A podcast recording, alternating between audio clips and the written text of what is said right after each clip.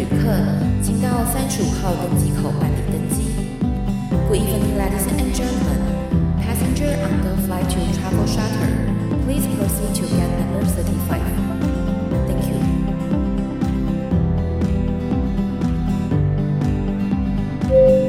各位贵宾，我们即将起飞，请确实扣好系紧您的安全带。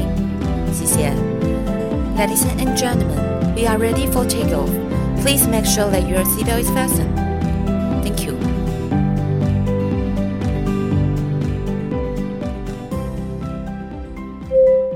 各位听众朋友，大家好，欢迎来到旅行快门，我是 Firas。我们旅行快门要举办第一次的实体见面会了。我们的时间呢，就定在五月二十七号礼拜五，时间呢是晚上的七点到九点半。这一场活动里面呢，我们想要跟各位听众来聊聊节目的一些发展的状况，以及未来我们有什么样的规划。同时呢，听众朋友呢，也可以在这场活动当中跟我们做很直接的互动，来聊聊呢，您对我们节目有什么看法，以及呢，您对节目有什么样的一个期许。哦，那我们在这个活动当天呢，我们会准备一些土耳其的美食来跟大家一起共进晚餐。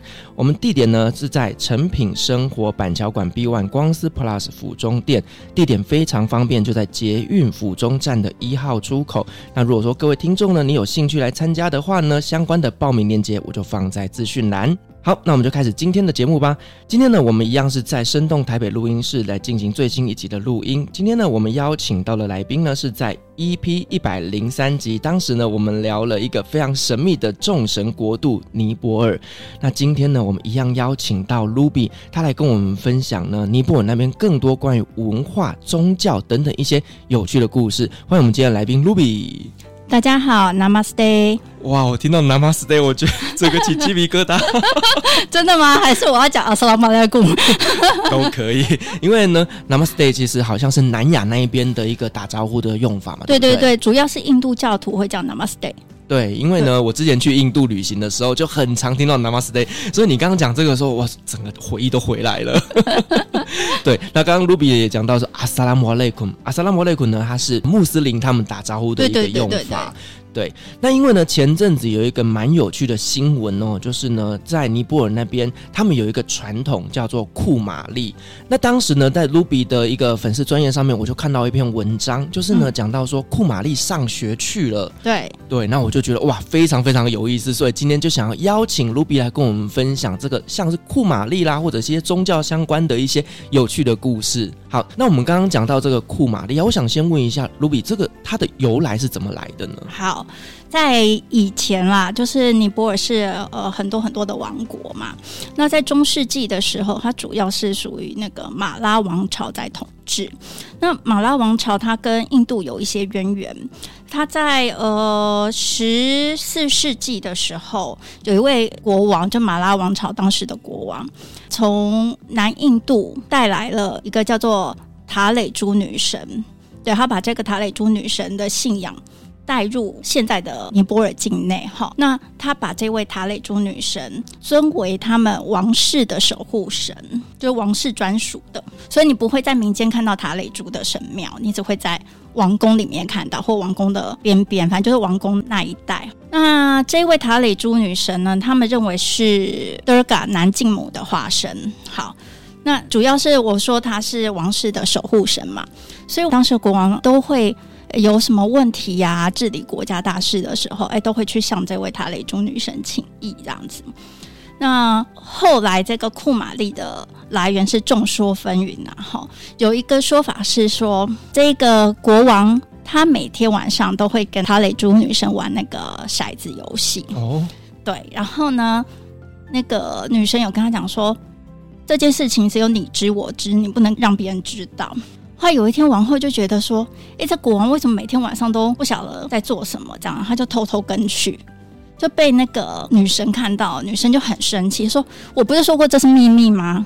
他就很生气，他就拂袖而去，就消失了。哦，这是一个说法。那第二个说法是说，因为女神也长得蛮美的，然后就说有一天国王就起了色心，这样子，女神就震怒，这样子。好，那还有好几种说法，但是这是主要的两种说法。呃，就亵渎女神的概念。对，那总之呢，那女神就很生气，她就消失了。那国王就觉得完了，守护我们那个王室的女神不见了，我要怎么办？是，就是一直拜托啊，一直恳求说，哦，拜托你回来，拜托。我错了，我错了，拜托你回来我身边。对，然后后来女神就说：“好吧，但是我不会以我原本的面貌回来。”我会以一个小女孩的面貌回来，就是是一个纯洁象征的女孩。然后她会在一个叫做 Sakya 族，就是释迦族，对，就像释迦摩尼那个 Sakya 释迦族的金匠或银匠的家庭里面的一个小女孩。那你去找她。后来国王就去找找找，就找到了。那在库玛丽叫库玛瑞，她是梵文，其实她就是处女的意思。也就是说，这个女孩子她是完美无瑕的，包括没有流过血啦，身上没有疤痕啊什么之类的。所以说他们在找这一位火女神库玛丽的时候，就是要符合这些的特征。哇，所以说要成为库玛丽，其实她本身的条件也是非常非常的严格的。说是这样说啦，说什么还要符合三十二种身体上的特征，比方说。什么睫毛要像牛一样，然后哦，就是很长，对，然后脖子要像海螺一样，这个我不是很懂，脖子跟海螺一样是什么样的脖子？然后胸要像狮子一样，嗯，而大腿要像鹿一样，对，然后声音要像鸭子一样，声音像鸭子不是很好听呢，可他们就说像鸭子一样清脆，这我不是很懂，反正就是说他有说三十二项，对，但是。那个是传说啦，但是我们也不知道说他们是不是真的会去这样子评选。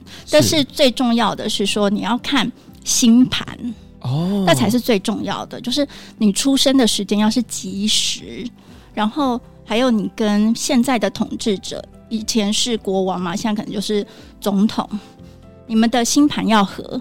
总不能互相相克嘛，对不对？嗯哼，那这才是最重要的。哦，就很像结婚之前要去合一下八字，对对对对对对对。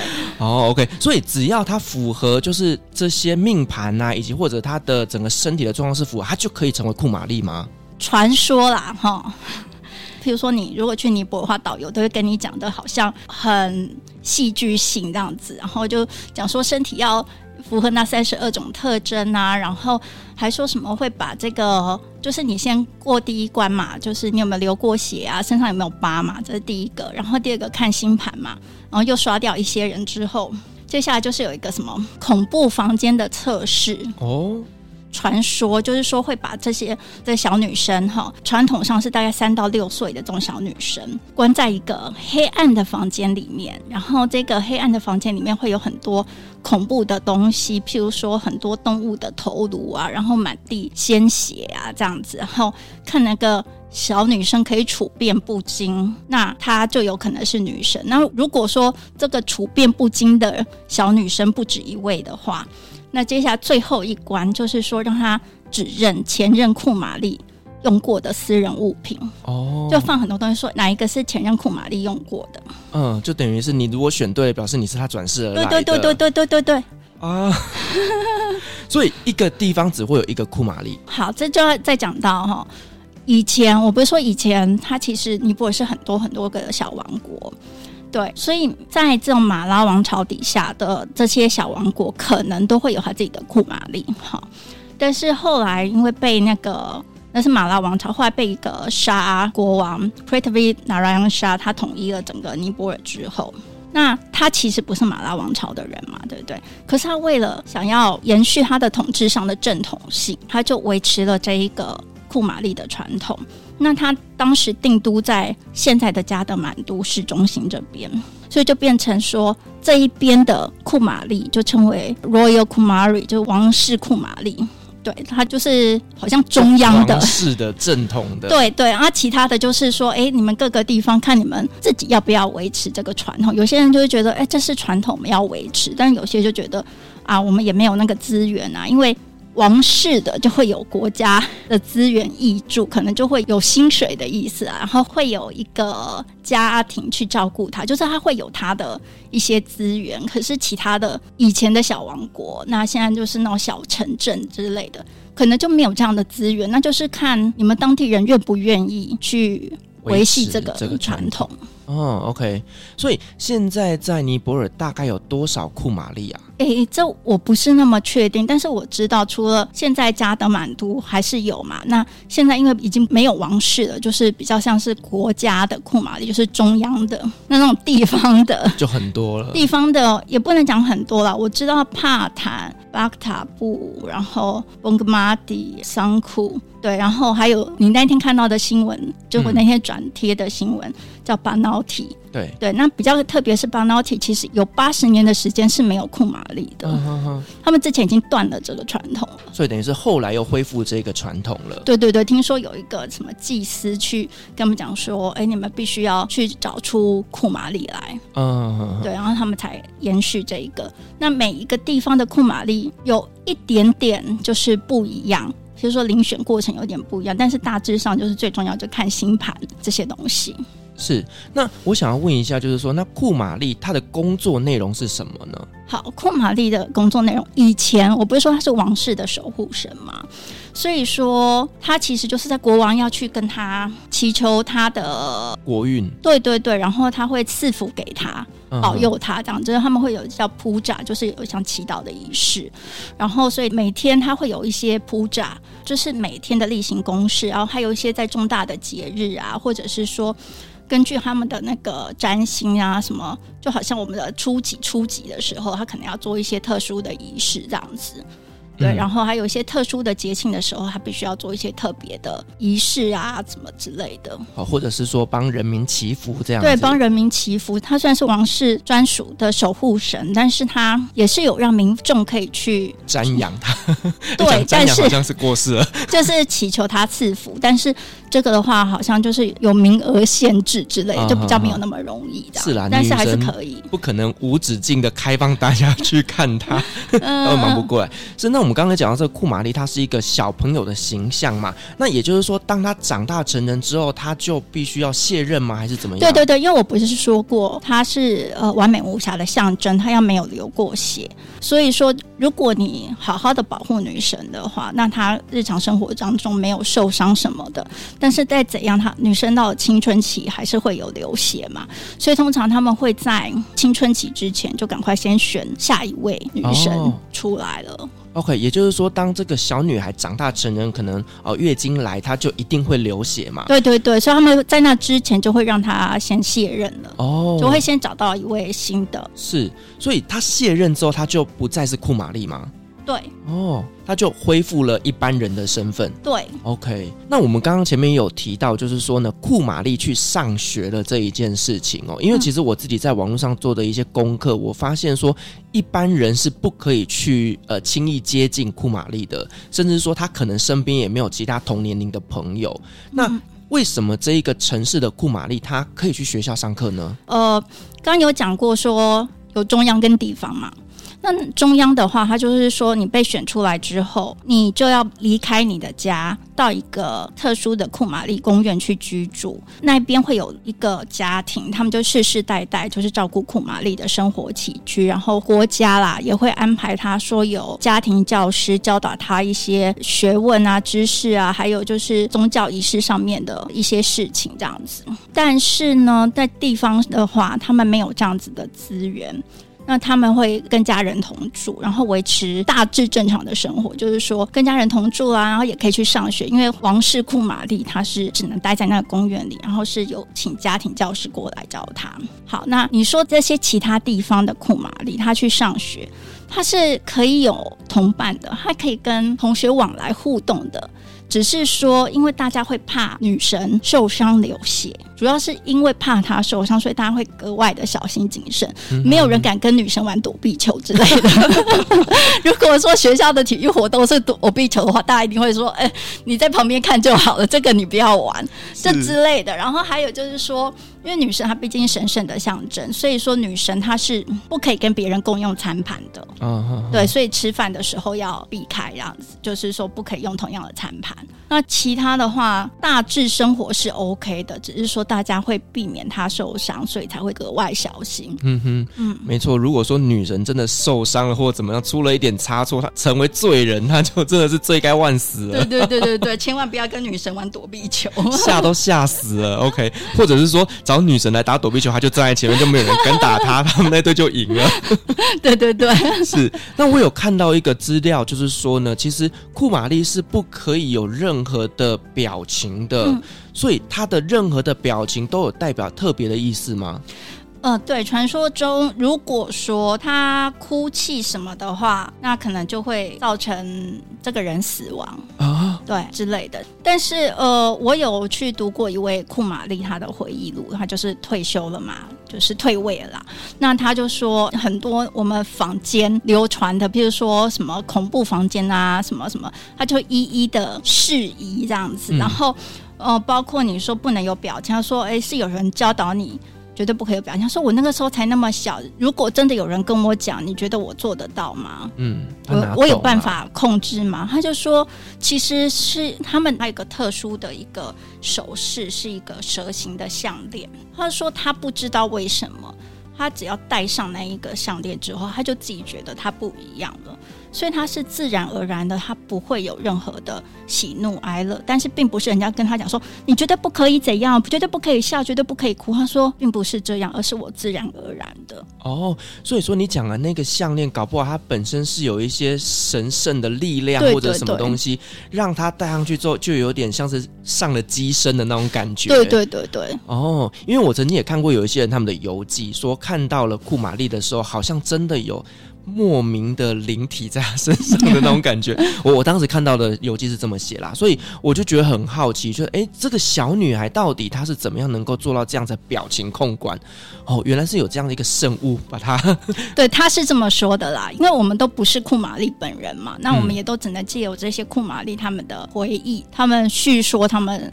呃，当时成为库玛丽的那些过程啊，当时的生活，对，才去了解这些。是，那他如果说到时候退休之后啊，那他们会有一些什么样的待遇呢？呃，他们会有一笔退休金啊，但是也不是说足够你安养天年这样子。那关于退休之后的库玛丽啊，就是也是有很多种传说。有些人说，嗯、呃，退休以后的库玛丽啊，如果结婚的话会克夫啊，然后怎样，所以都没有人敢娶她，什么什么的。然后什么退休之后的库玛丽，就生活会很凄惨啊，什么的，因为她没有办法结婚嘛。那尤其以前的女孩子几乎没有受过教育啊，那真的就是。是只能嫁人，那你又嫁不了人的话，那你要怎么办？可是现在这个观念有一些改变了。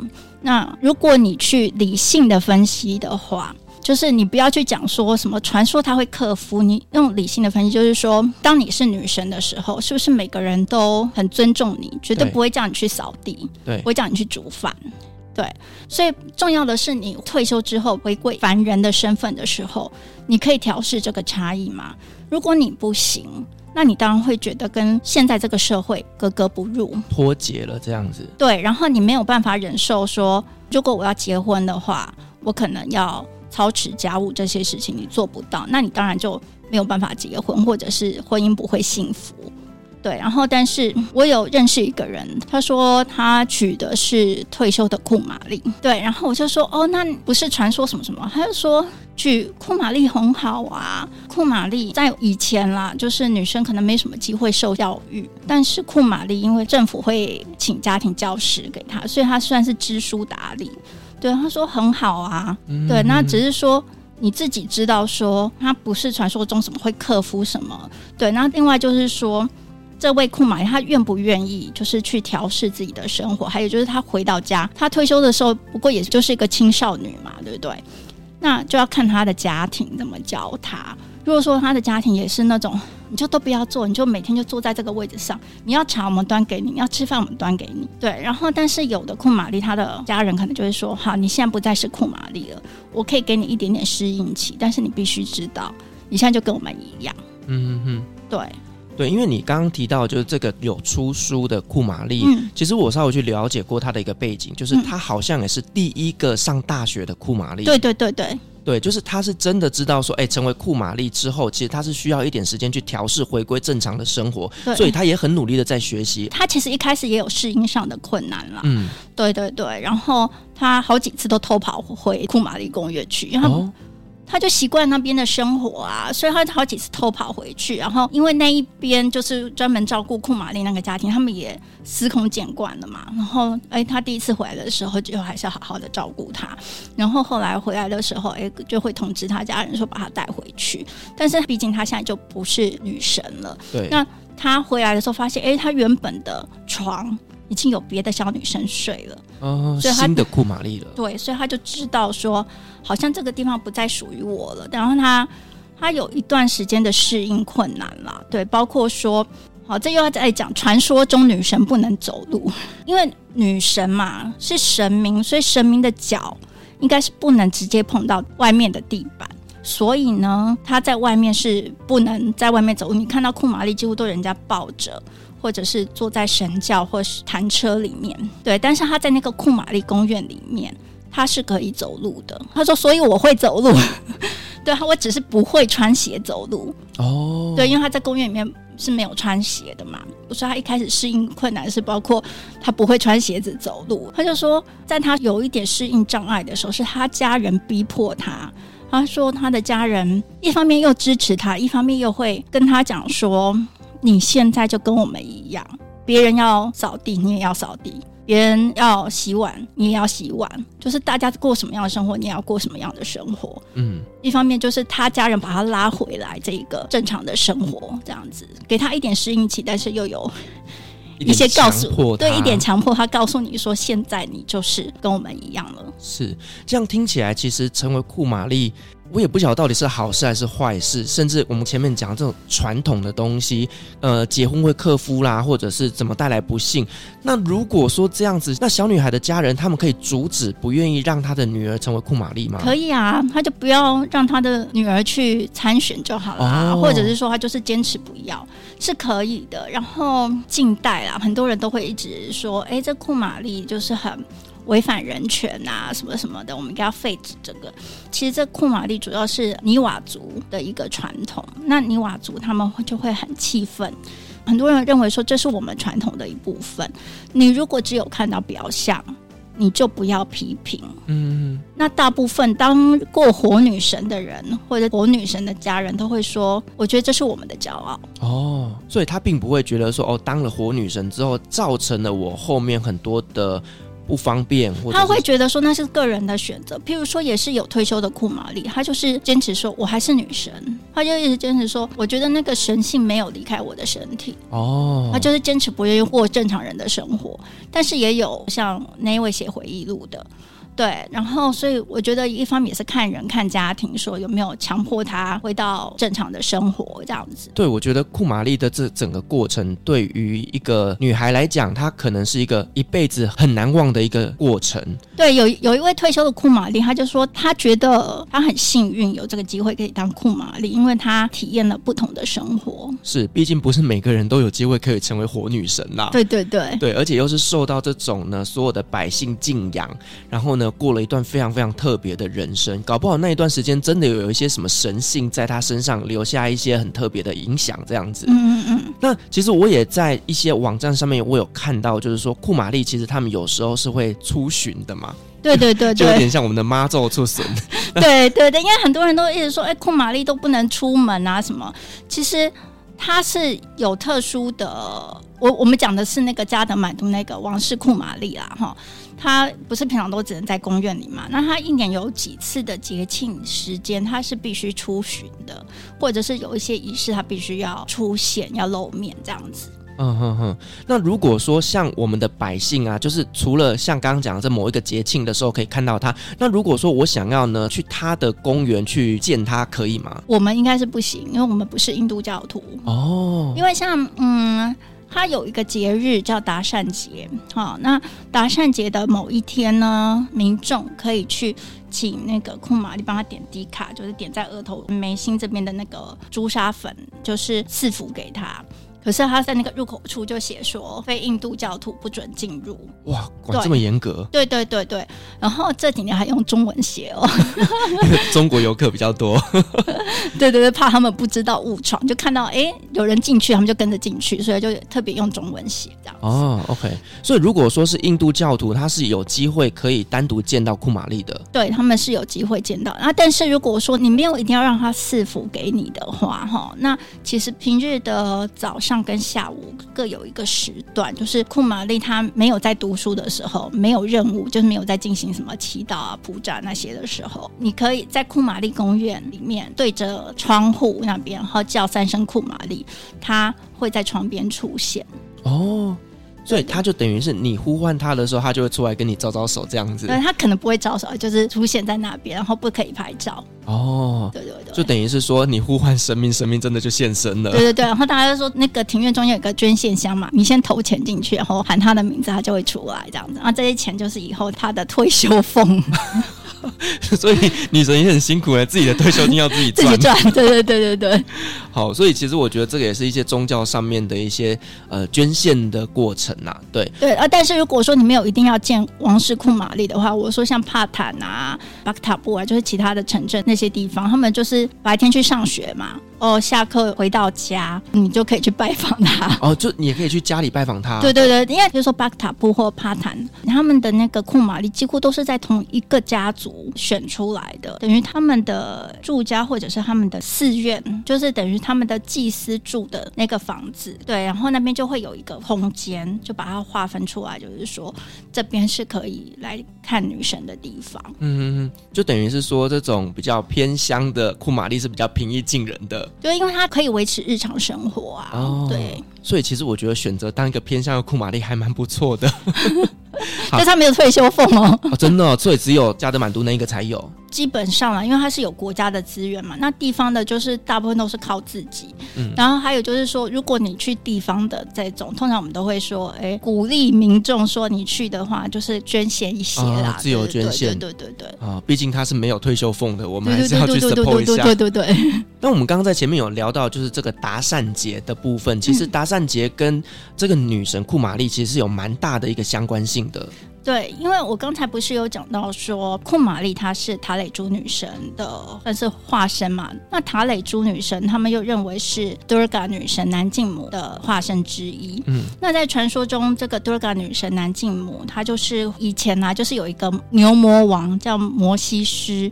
对，摩西斯这个牛魔王，然后就是男性的神明都杀不死他。啊、哦，对，后来就是由这一位 Durga 女神跟他大战九天九夜，第十天终于取得胜利。所以达善节就是庆祝女神杀死恶魔，然后就是善战胜恶。哦，对，所以叫达善。而且达善是哦，是一个是音译，Das 跟十有关。有些人会翻十圣节，就是第十天胜利。对，十圣节这样子，在印度那边可能叫什么 Dussehra 或者什么，他们可能翻成十圣节。然后在尼泊尔，我们通常就叫 Dashain，然后我们通常翻成达善节这样子。嗯，那在这个特别的达善节里面，他们有没有一些什么特殊的庆典啊，或者是什么样的活动呢？好，达善节是目前尼泊尔最重要的节庆，然后它的重要程度比他们的新年还要重要。哇！对，然后呢，它长达十五天，也是为期最长的一个节庆。那第一天就是比较像是洒扫庭院呐、然后你要在家里弄一个祈祷区，这样，这是比较像是自家里面的活动。然后第七天会有一个王室的活动，然后也会有，你说你自家会有一些供奉一些神圣的植物。第七天叫 Phubati。然后第八天开始，在这几天是比较重头戏啊。然后第八天是 Maha Astami，就是伟大的第八天。那这一天呢，据说以前 Durga 女神她在跟那个摩西斯打仗的时候，她会以不同的女神的形象出现。对，然后呢，她第八天的时候是以卡利女神的形象出现。所以在这一天，大家为了要感谢卡利女神，那据说卡利女神比较嗜血，所以这一天晚上就是会有一些血迹。哦，就是可能杀一些鸡啊、牛啊，主要是牛跟羊。嗯，对，然后。在这一天晚上，就是王宫公园里面某一个区块，他们会杀五十四头水牛跟五十四只山羊献祭，这样子。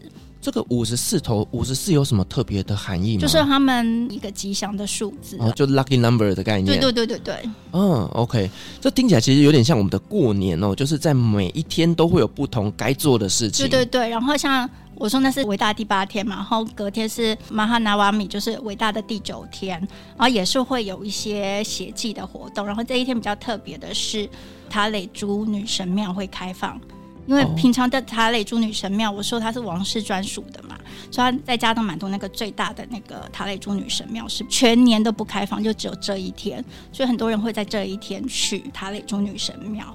对，然后第十天就是。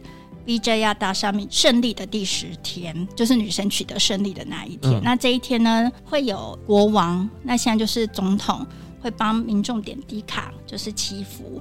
然后也是这天，我说民众可以去找库玛丽帮你点低卡。对，然后我要讲的是说，刚刚不是有讲过说，在库玛丽遴选的过程当中有恐怖房间这件事情吗？对，那根据退休库玛丽的那个回忆录来讲，他说，在我印象中并没有。特别什么？血流成河，特别恐怖这件事情，然后而且这个我印象中并不是我们当时遴选过程当中的某一关，而是说当我们成为女神之后，我们每一年都会在这个血祭的时候，我们会在现场，所以我每一年都会看到这种你们觉得很恐怖的景象。而说我印象中并没有特别把我们什么关起来啊，那么恐怖的事情。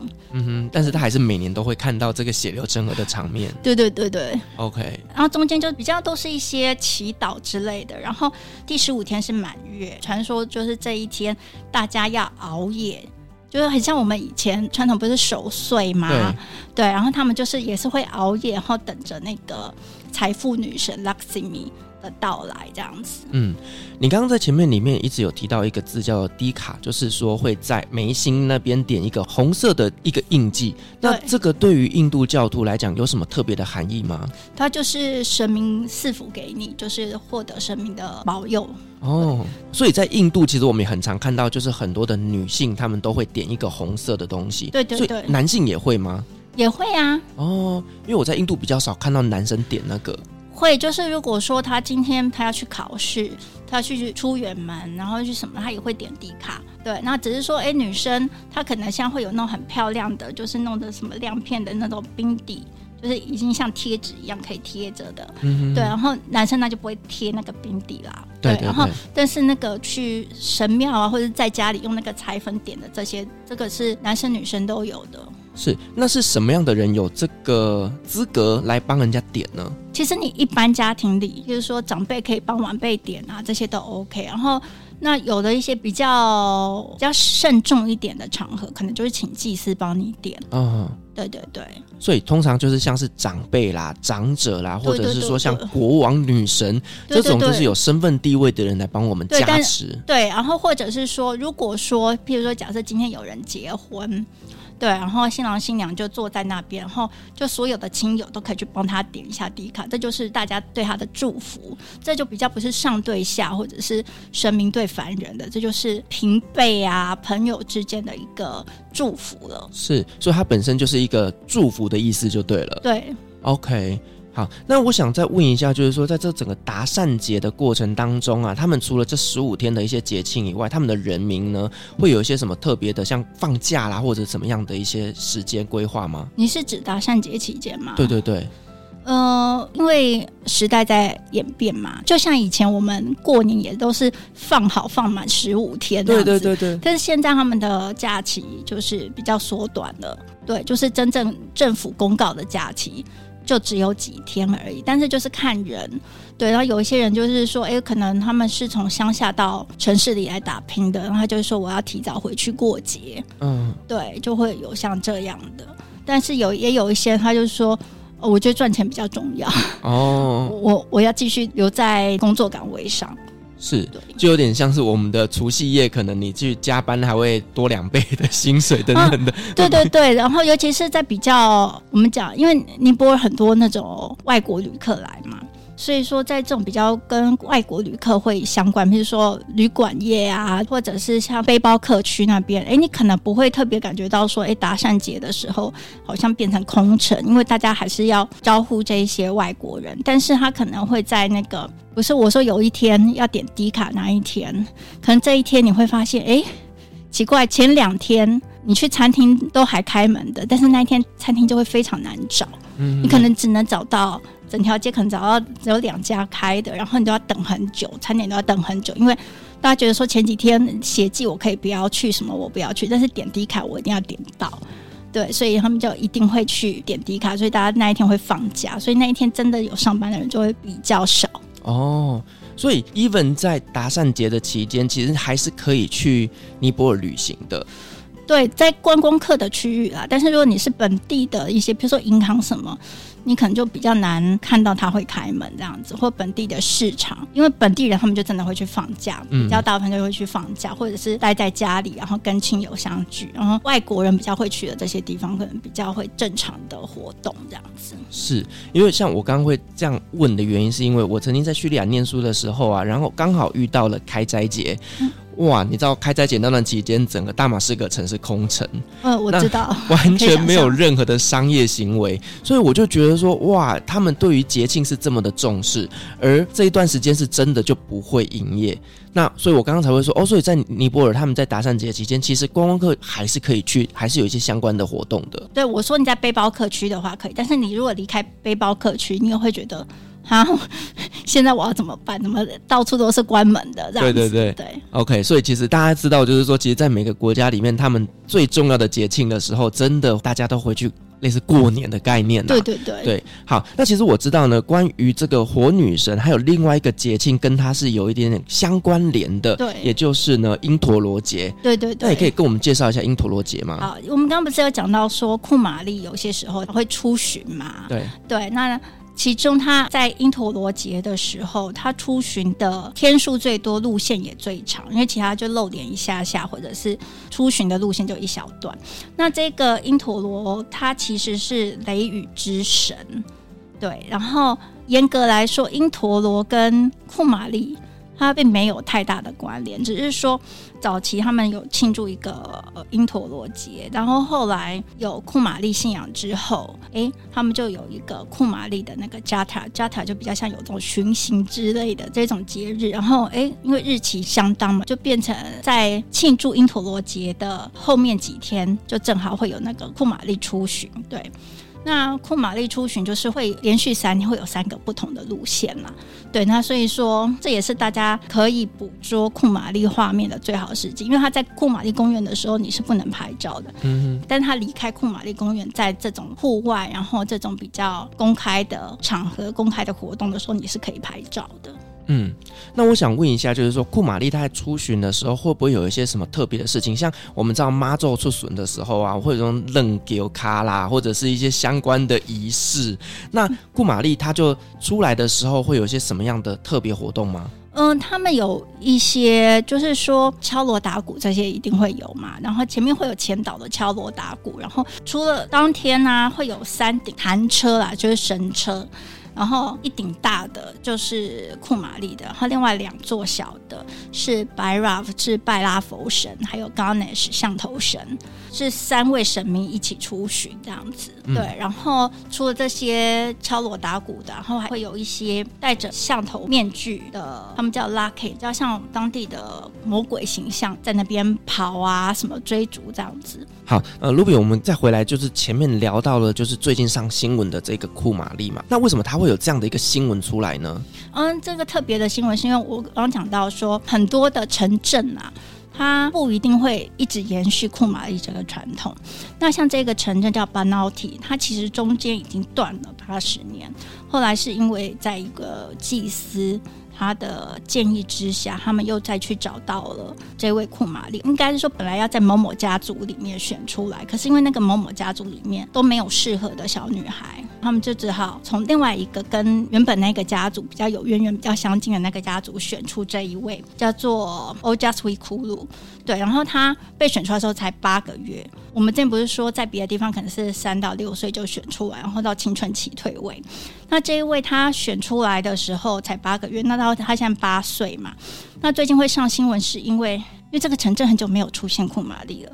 然后八岁又是上学的年纪，然后所以他去上学就是当地的大新闻，就哇，过了那么久，我们居然有库玛丽出来上学了，然后就变成学校去研究说，哎，我们现在学校有库玛丽了，然后要教导其他同学说我们要怎么样啊，就是就不要跟他玩呐、啊，不然等下受伤怎么办？不能跟他玩躲避球啊，没有，就是说要怎样，还有就是说什么用餐的这些要注意的地方嘛，对，然后但是更特别的一点是。他现在才八岁，对不对？对。可是他们已经在准备要让他退位了。啊？为什么？是他做的不好吗？还是怎么样？没有，没有，没有，没有。这又讲到另外一个传统，因为他这个尼瓦族哈，就是他们一个本地的民族。尼瓦族的女孩子一生要结三次婚，传、啊、统上。对，然后第一次婚叫做木苹果婚，叫伊希，就他要象征性的嫁给木苹果。那这个木苹果呢，其实他们认为是比湿奴神的化身，拿拉养的象征嘛，哈、嗯。然后第二次结婚要嫁给太阳神，为什么？因为其实这他们都是有一点比较算是。永恒的象征，尤其是太阳，它一定是永恒的象征。也就是说，如果他的第三次就是真实世界的婚姻，如果不幸，比如说丧夫或什么的话，他永远不会是寡妇哦。对，因为他有一个永恒的丈夫在那边。这样其实太阳神也很忙呢，所有女人都是他老婆。对对对对对，好，这是一个象征。然后呢？那他们会希望说，在女孩子的就是出经之前，就要完成前两次的这个婚姻。嗯，对。那一般来讲，他们会希望在九岁的时候完成。是，所以她这个女孩子的母亲就还蛮着急的，很希望说她可以依循传统，在九岁以前完成前面这两个婚姻。可是因为火女神必须是完美无瑕的象征，她不能够结婚嘛。所以他就希望可以赶快再找到另外一个女孩来继任，然后好让她退位，然后赶快去就是完成他的前两次婚姻这样子。我觉得他妈妈蛮有先见之明的呢，对不对？就是赶快找到下一个。替死鬼不是，下一个接班人来接这个位置，所以他就会赶快要求那个，就是他们那个遴选委员会的人赶快去找这样子。嗯，但是也不见得找得到，因为你要正好要有星象符合啊，什么什么的。当然，我说他们也可以拒绝啊。对，对对对。那如果说一直找不到接班人的情况下，那这一位就是要一直做下去。嗯，哇，怪不得他妈妈急呀、啊。超级 的，如果我是妈妈，我也急呀、啊。对，但是就是要看啊，因为你看，如果说以这样子来讲，其他地方的火女神，其实他们并没有急着在九岁之前退位啊。嗯，对啊，所以就是说，每个地方他们的传统不一样，然后每个家庭也不一样，这样子。是，所以其实这样听起来，真的成为火女神到底是好是坏？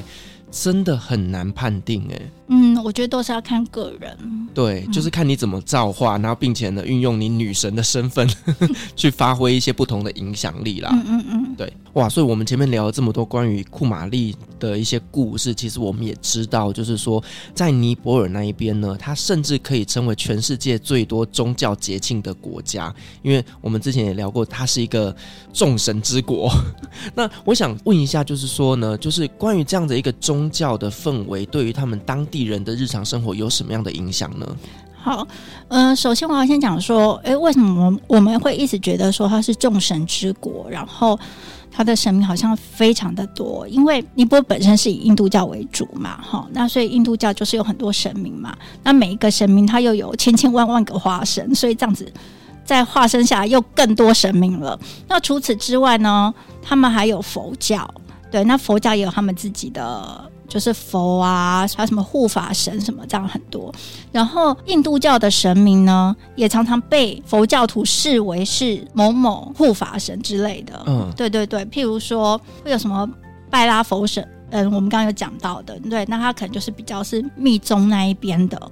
对，然后但是印度教徒他们也会去祈祷啊，或者什么的，所以就是他们这样互相就融合了，对，就融合了，所以他们的神明就特别多。嗯，对，因为又有印度教的，又有佛教的，然后又有两者兼容的这种，所以就非常的多，所以他的节庆当然也就非常的多。